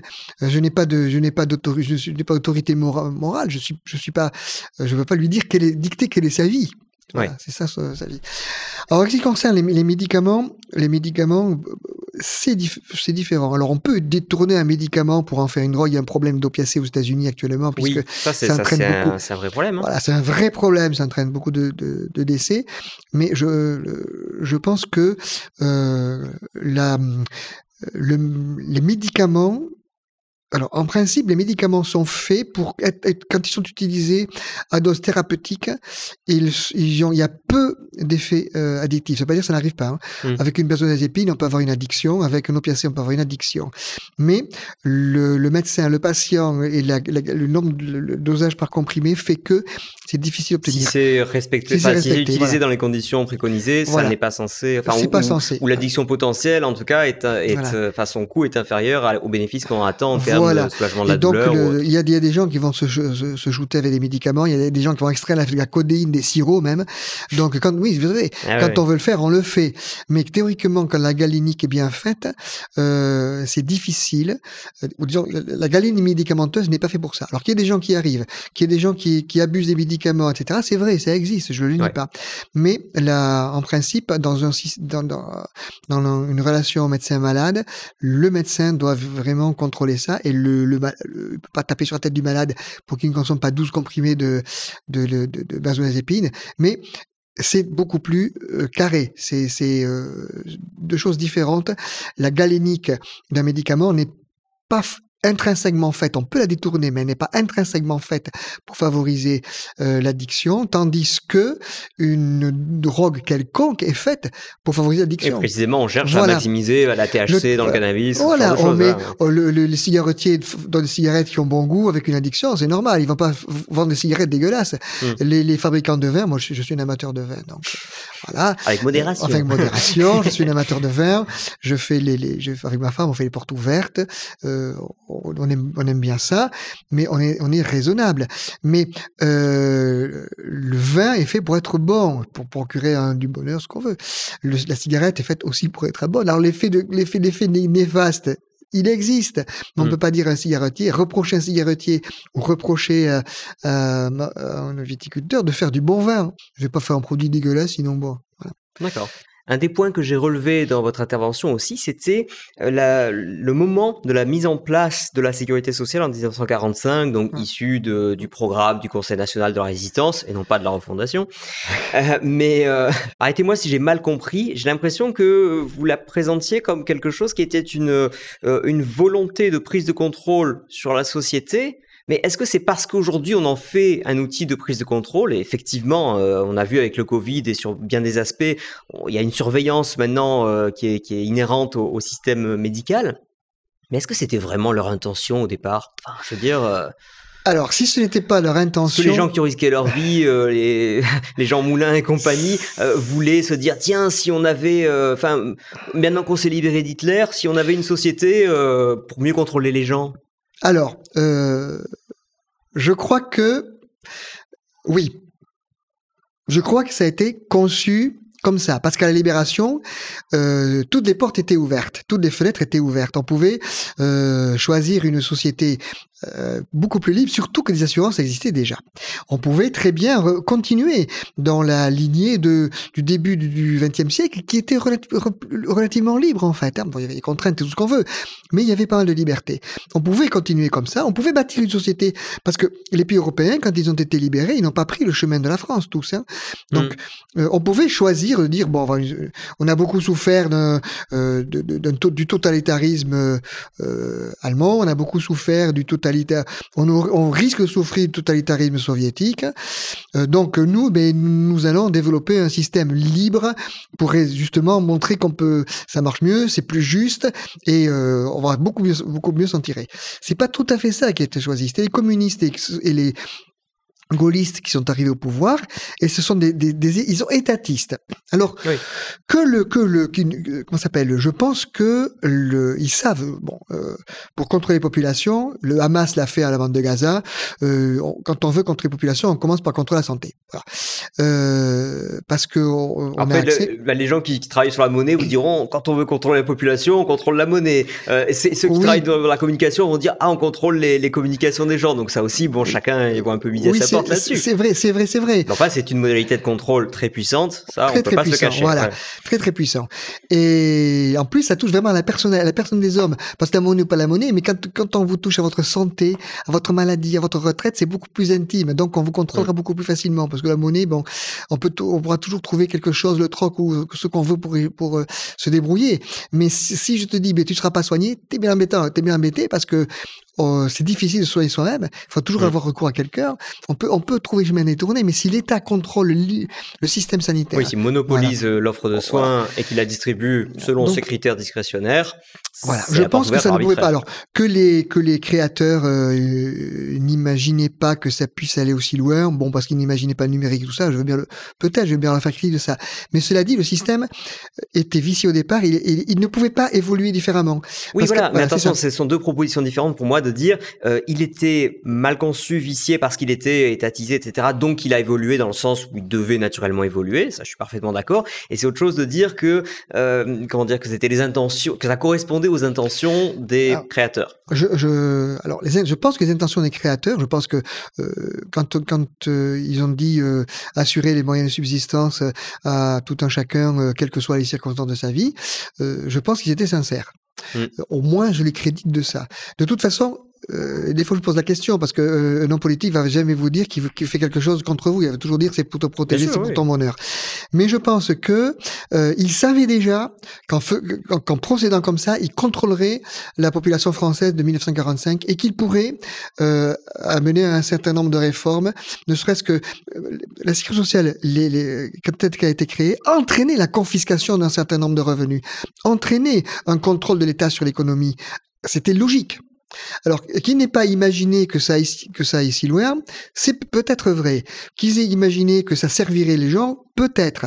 Mais je pense quand même qu'ils avaient l'intention de contrôler l'économie et qu'ils avaient l'intention de contrôler la société. Sinon, ils l'auraient pas fait. C'est sûr qu'avec la, ne serait-ce que par l'influence des, communistes dans le programme du CNR, on peut, on peut imaginer que, que c'était délibéré de, de maximiser l'influence de l'État euh, sur, euh, sur ce système-là. Sur, sur l'économie, ça. Surtout que les, les, les, ennuis sont arrivés très très vite, hein, puisque j'ai dit tout à l'heure que le premier qui a tiré la sonnette d'alarme, c'était Pinet. Il a dit les dépenses vont, euh, vont, plus vite que les recettes. Donc, Donc là, on est dans les années 50. Suite, voilà, tout de suite, ça s'est rendu compte de dire bon, ça fait six ans qu'on a fait ça, on a fait fausse route. Non, ils ont continué. Et, et, et la réponse a été je renforce la coercition du système. Bastien et comment fait-il que ça tienne toujours? Parce qu'aujourd'hui aujourd'hui, d'après tout ce qu'on entend en tout cas, euh, en France, on est quand même bien bien soigné, y compris par rapport à d'autres pays occidentaux. Alors après, est-ce que c'est parce qu'on le fait euh, en s'endettant ou est-ce que c'est parce que on a on a sacrifié d'autres choses et que on a sacrifié, je sais pas moi, la police, la défense, etc. Mais qu'on est ah, on est encore bien soigné. Un petit peu tout, disons. Je crois que la, la, sécu est souvent déficit. En plus là, ça a été open bar pour la la, la Covid, des tests et des vaccins, etc., etc. Ce qu'on appelle les vaccins. Et hum, donc ça a été open bar. Donc euh, je crois que le, la sécurité sociale est un tel tel qu'il est aujourd'hui, tel qu'elle fonctionne aujourd'hui, est un euh, vaste système je peux dire, de, euh, qui pourrait s'assimiler à un système d'achat de voix, et le, le, le, le, le, soin, euh, j'ai dit tout à l'heure, euh, le soin certes existe, mais euh, le soin n'est plus une préoccupation majeure. Quand je dis ça, quand je dis ça, ça va choquer beaucoup de monde. Mais moi, mm. ce qui m'a beaucoup choqué, c'est que quand on a dit aux gens, il n'y a pas voir de médecin, hein, je suis malade, je vais me soigner, et on dit, n'est pas voir médecin. Et je, ah, je trouve que c'est très significatif. Vous aviez donné la, la définition de la santé selon l'OMS. Oui. Et donc cette définition, je crois qu'elle se limite pas à l'absence Voilà. d'infirmité ou de maladie. ouais. Elle inclut euh, Bien-être physique, social et moral. Bien-être physique, social et moral. ce n'est pas, c'est pas ex- exemple de la Covid. C'était une vaste escroquerie, ça. Et Donc, justement, mais euh, c'est c'est fou que l'OMS, eux-mêmes, ils ont été dans la lignée des gouvernements, ils ont, à ma connaissance, soutenu toutes les mesures restrictives, etc. Eh oui. Alors que leur propre définition, on aurait presque pu leur reprocher. Moi, si, si je regardais cette définition de l'OMS avant les histoires de Covid, etc., j'aurais presque eu tendance à dire, euh, ouais, votre définition est un peu trop large et on peut un peu y mettre ce qu'on veut. Vous allez peut-être profiter de cette définition pour euh, dépenser de l'argent à tort et à travers ou vous auto-attribuer des missions qui sont pas les vôtres.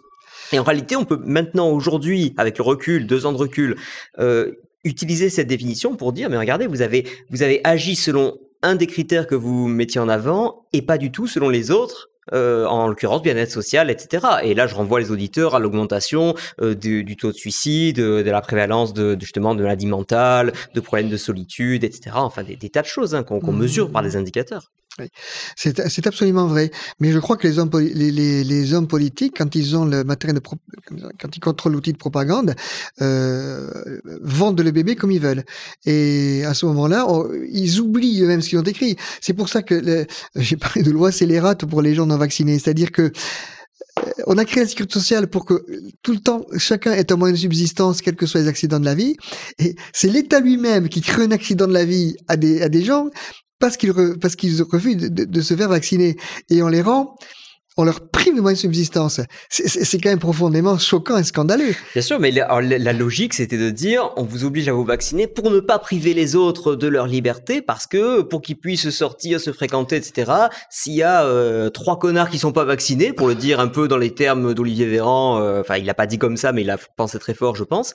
Euh, Est-ce que, enfin, c'était une logique euh, cohérente pour le gouvernement Alors, quoi, de dire ça c'est une logique totalitaire, mais c'est pas Totalitaire, du tout. C'est une logique euh, totalitaire, mais c'est pas du tout une, logique euh, d'humanité. Mais ceci dit, on n'était pas. Il me semble que j'ai jamais beaucoup entendu les libéraux se mobiliser sur la question des vaccins. Alors qu'il existait quand même toute une batterie de vaccins obligatoires sans lesquels les enfants peuvent pas aller à l'école, etc. C'est pour ça que c'est pour ça que j'ai alors les euh, certains médecins ne sont pas favorables à la vaccination obligatoire, mais euh, les instances médicales les sont sont, sont favorables. Euh, Le, le- par exemple, dans le premier bouquin que j'ai écrit, j'ai écrit qu'un hein, en, en 2012 déjà, je disais qu'il faut pas que les vaccins soient obligatoires. Mm. Donc euh, Euh, pas- alors qu'à titre personnel, alors je parle pas for- forcément pour ceux qui concernent la Covid, mais euh, mais pour les vaccins en général, je suppose qu'en tant que médecin, euh, vous êtes de toute façon plutôt pour la vaccination. Moi, j'ai- moi, j'ai vacciné. Alors, je suis, être pour ou contre la vaccination, c'est ah, c'est pas la bonne question, si je peux me permettre. Mhm. Il faut être pour ou contre la vaccination pour, telle ou telle personne. Il y a des personnes chez qui telle vaccination va être utile, des personnes chez qui telle vaccination va être inutile. Et Mhm. puis, euh, il y a des maladies que l'on ne rencontre plus, qu'on vaccine toujours. Il y a des maladies qui sont, euh, euh, qui sont encore là et pour lesquelles on vaccine très très mal. Donc, je pense que la vaccination est vraiment, j'ai j'ai parlé du colloque singulier, est une affaire très très précise et personnelle. Le, le, le médecin va dire à une personne, ça, ces vaccins, ils sont bons pour toi. À une autre personne, il va dire, ces vaccins ne sont pas bons pour toi. C'est c'est, euh, le, le, contraire de la Donc il vaccination n'y a pas de solution prédéterminée et surtout, il faut pas le rendre Il obligatoire. faut pas le rendre obligatoire. De toute façon, moi, j'ai vu des, j'ai vu en consultation, quand je recevais des gens, quand les vaccinations n'étaient pas remplies, ils n'étaient pas vaccinés, et ils allaient quand même à l'école. Hein. Donc, euh, Ouais. l'État, lui, le- le- le- tout ce que veut l'État, euh, c'est la- l'apparence. Euh, là, c'est obligatoire, donc, de vacciner. Et si jamais c'est pas vacciné, c'est parce que la loi n'est pas respectée, point final. Donc, euh, que la vaccination dans les faits soit, soit faite ou pas, ils s'en fichent. Euh, j'ai vu des carnets de santé qui étaient vaccinés, et puis j'ai vu des carnets de santé qui étaient très bien tenus. Donc, le, alors, quand tiens, vous n'êtes pas vacciné contre le tétanos, par exemple? Non, parce qu'on veut pas, ça fait pas attraper dessus pour qu'ils se vaccinent.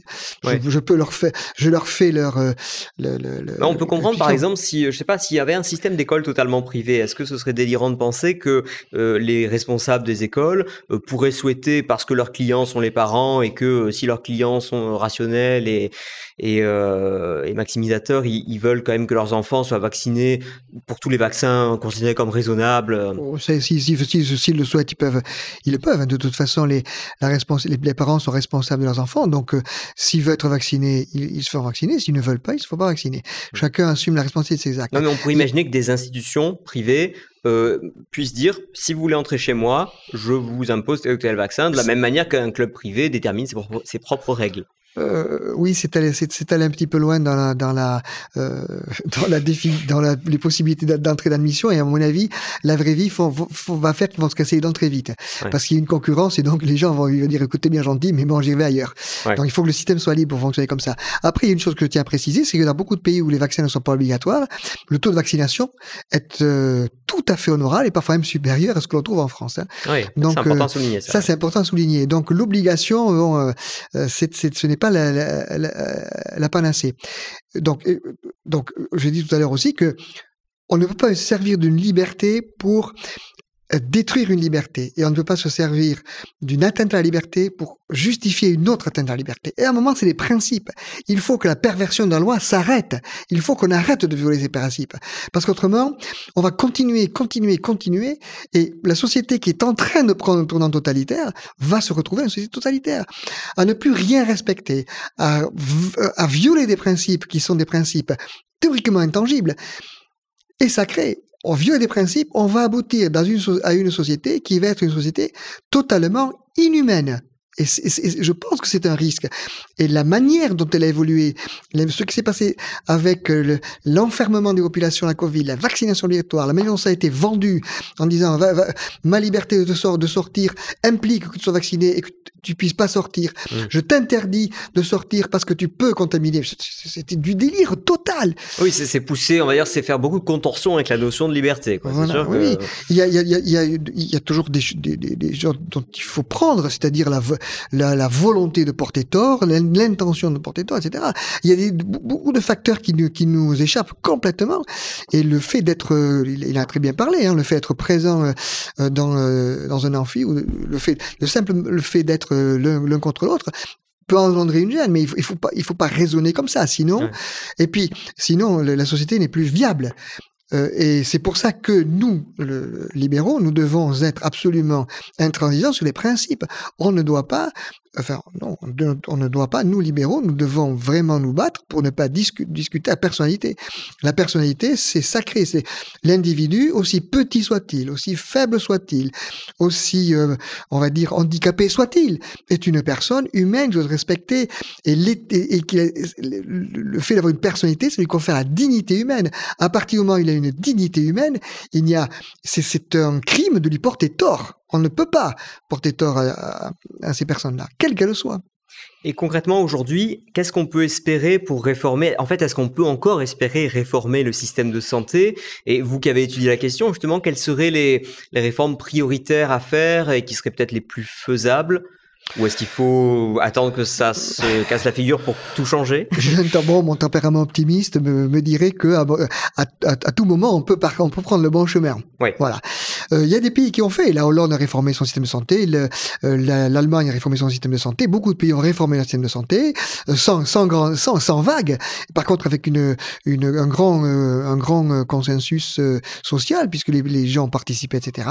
Et ça s'est bien passé.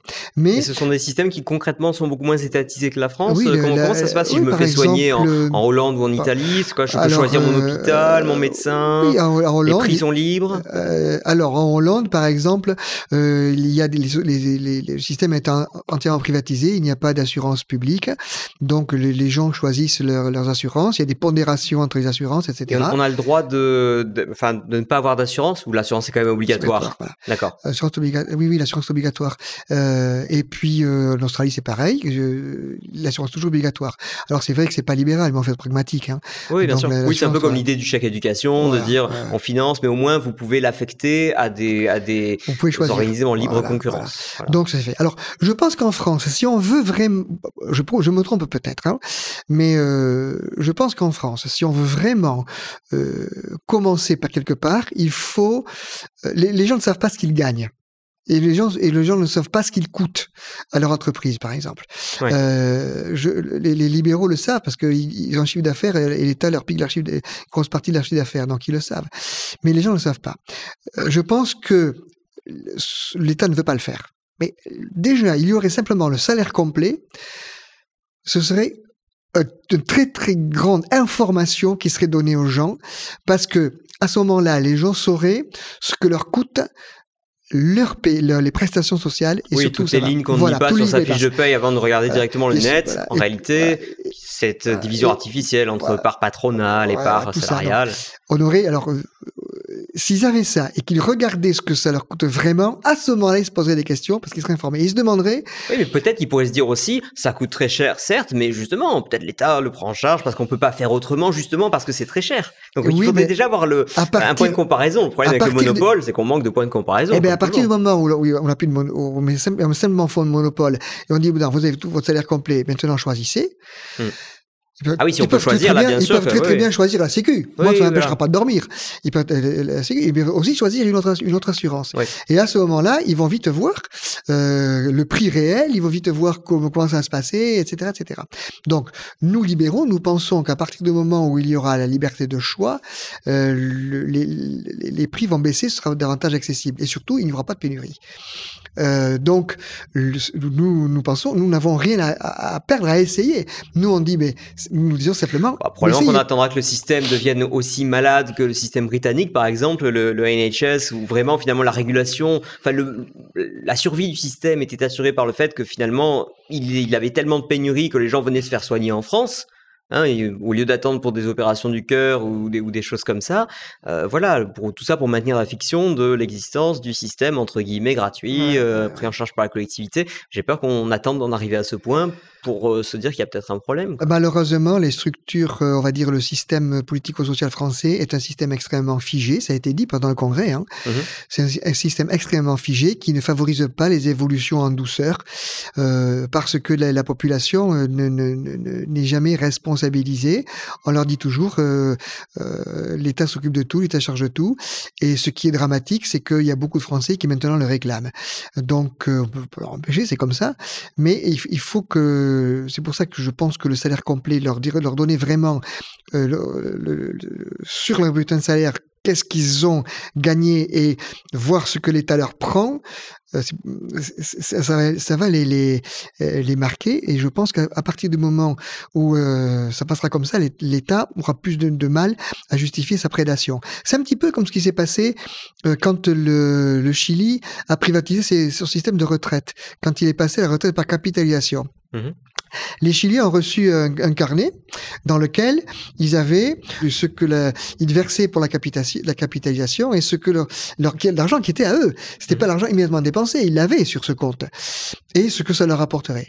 Et donc euh, les, les, les, les gouvernements euh, suivants ont dit on va revenir là-dessus, mais ils n'ont pas pu revenir là-dessus parce que Donc aujourd- aujourd'hui, ça les- fonctionne les toujours. Chiliens, ils avaient, ils, ils avaient Ouais. leur, leur, leur compte, ils avaient leurs sous.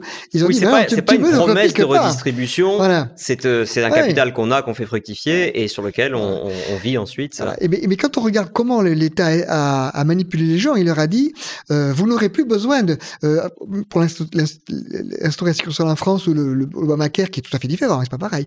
On a dit mais vous inquiétez pas, vous n'aurez plus de prévoyance à faire, l'État va prendre sur tout. Sauf qu'ils se sont rendus compte qu'ils se sont fait piquer leur euh, leur, leur, leur argent et puis que l'État n'a pas n'était pas au rendez-vous. Donc euh, Ah, n'était pas au rendez-vous. Pour, pour l'instant, il l'est. Il verse les retraites. oui, pour le alors ils versent retraites, mais euh, pour l'instant, les retraites qu'ils euh, qu'ils versent ne sont pas des retraites qui sont euh, mirobolantes, et les gens sont encouragés à constituer leur retraite. Ce qui veut dire que l'État, quand l'État oui, dit, ben, un peu comme la, pas- la sécurité sociale, les mutuelles, quoi. oui, on- quand l'État, oui, mais on aurait pu, on aurait pu Ouais. imaginer, pour, on aurait pu imaginer un système de, de sécurité sociale où, le, où la sécurité sociale, il y a un seul intervenant, parce qu'ils paient deux fois les Français, hein, ils paient une fois pour la mutuelle, une pour Oui, euh, clairement. hein. C'est pour ça, maintenant, quand je vois, moi, enfin là, je porte des lunettes, euh, quand je, je vois ce que l'État rembourse sur les lunettes, je me dis, bon, enfin, c'est- c'est ridicule. euh, plutôt que de me rembourser 2 euros, euh, dites- dites-moi, euh, va te faire voir, quoi. Et Enfin, Pour en- donc, donc les- les- les- une grande partie des soins n'a pas été prise en charge dès le d'emblée, tout de suite. Et une, de même pour les retraites, les, gens se demandent aujourd'hui comment est-ce qui, qui c'est qui a pu financer la retraite? Parce que pour financer la retraite, il faut que le système de spoliation continue. Ça veut dire que le- il faut être certain que les enfants et les petits-enfants vont continuer à être spoliés pour payer la retraite des parents et des grands-parents. oui. Donc c'est un selon système une logique géométrique Voilà. en plus, qui fait que c'est ça s'apparente une pyramide de Euh, Ponzi. donc ils, ils- ils- Mais ils bon, se sont fait, ils se sont fait avoir. Tandis que si, sur- si on leur rend les sous et qu'on leur dit mais ça c'est à toi qu'ils l'ont marqué sur un carnet ou sur une feuille, sur un compte en banque, sur ce qu'on veut, une numérique, une clé USB, etc. Ce sont leurs sous. Et Ouais. euh, ce sera beaucoup plus difficile de leur reprendre parce qu'ils auront déjà fait l'expérience. D'accord, oui, Bon. donc dans un sens, le- bon, la, la bonne nouvelle, c'est que si on arrive à faire une réforme euh, du, du style capitalisation, ou même dans le domaine de la santé, de dire, voilà, on vous renvoie de salaire complet, vous l'affectez comme vous voulez, ce sera plus dur de repasser à un système, euh, voilà. un système étatique. ouais. Après, bon, je pense que c'est- une, une évolution qui peut être raisonnable. Après, le, après, il y, a y plusieurs solutions. Après, ça peut être, pareil, le- le- on va simplement être fait en monopole. On va dire aux gens, assurez-vous comme vous voulez. Et puis, on vous donne, à, on donne à tous un chèque, euh, à tout le monde. C'est plus un chèque, euh, un chèque soin pour les gens qui sont dans la difficulté. On- on- ça a été prélevé. Bon, on vous rend un chèque et puis vous, vous le donnez à qui vous voulez. Oui, ce qui est déjà quand même, Voilà. un- il y a un système Voilà. de mise en concurrence. en donc beaucoup de solutions, beaucoup de solutions sont possibles, mais euh, malheureux- euh, malheureusement, pour l'instant, l'État n'est pas euh, prêt euh, à accepter ce genre de solution. Pour la réforme des retraites, ce ne sont pas des, réformes de système, ce sont des réformes paramétriques. On va changer la durée, on va changer le montant des cotisations, mettre des points ou pas des points, mais en fait, ça ne change pas le principe. Oui, on ne change pas le change principe. pas le principe. D'accord. donc, ce que nous avons besoin, nous, c'est de réformes systémiques pour la santé, pour le sanitaire, pour le, les retraites, pour tout ça. D'accord. Merci beaucoup, Patrick de Casanov. Merci Pierre. Euh, où est-ce qu'on peut retrouver les, les activités du Cercle Bastia? Comment on peut vous suivre sur Internet, par exemple Alors- Retrouver éventuellement les conférences qui ont été données euh, hier? Pour les conférences, euh, le compte rendu des conférences va être publié sur notre site www.bastia.net. Les vidéos vont être mises en ligne sur notre chaîne YouTube. Mhm. Alors, la qualité des vidéos, je demande aux personnes qui vont les regarder, n'est pas toujours parfaite parce que c'est nous qui les faisons, c'est même moi qui les fais, donc c'est pas mon métier. Ce qui compte, c'est le- Voilà. c'est le, fond. Voilà. Enfin, déjà. Après, nous avons une page Facebook, nous avons un, un compte euh, Twitter, donc euh, on peut euh, nous suivre de, de cette manière-là. Et puis nous avons un bulletin de liaison qui sort quatre fois par an, on peut s'y abonner. Autrement, il est mis à disposition gratuitement sur notre site. Et puis après, il y a des euh, associations comme libéraux.org qui me relaient. Puisque Oui, je oui, publie- puisqu'on relaie justement Hein parfois les activités du, du du Cercle Bastia, les- etc. les, hein, les publications que je fais, vous euh, Bien sûr, oui, tout à fait. Oui, on peut vous lire sur Voilà, Contrepoint, sur bien sûr. Contrepoint ou sur euh, le journal des, le courrier des stratèges, on peut me lire aussi. Mhm. On mettra tous les liens en description pour les auditeurs. Merci encore, Patrick de Casanov. À rien. bientôt. Merci de m'avoir reçu. Au revoir. Voilà, c'est tout pour aujourd'hui. J'espère que cet entretien vous a plu. Vous pouvez le redécouvrir à tout moment sur YouTube et sur vos plateformes de podcast préférées, ainsi que sur le site contrepoint.org à la rubrique podcast. Comme d'habitude, vous avez les liens en description. En particulier, je vous ai mis des articles de Patrick de Casanov, euh, le lien vers son ouvrage de 2012, ou encore des liens vers les activités du cercle Frédéric Bastia et les liens vers quelques textes euh, fondamentaux de Frédéric Bastia. Donc, N'hésitez pas à aller consulter tout ça. C'est toujours euh, mis en place et collecté avec beaucoup d'amour pour être lu. Je vous remercie encore pour votre fidélité au nom de toute la rédaction de Contrepoint et je vous retrouve avec plaisir dans 15 jours pour un nouvel épisode. À très bientôt.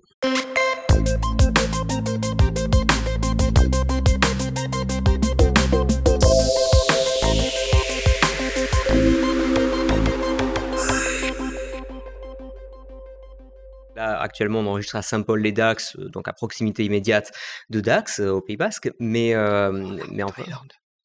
Dans les Landes. Ah, on est dans les Landes, on n'est pas au Pays Non, dans Gascogne. D'accord, donc euh, on est à Dax en Gascogne, Voilà. certainement pas au Pays Basque, même si je, de fait on trouvait des gâteaux basques dans les pâtisseries, Oui. etc. Mais c'est pas pareil.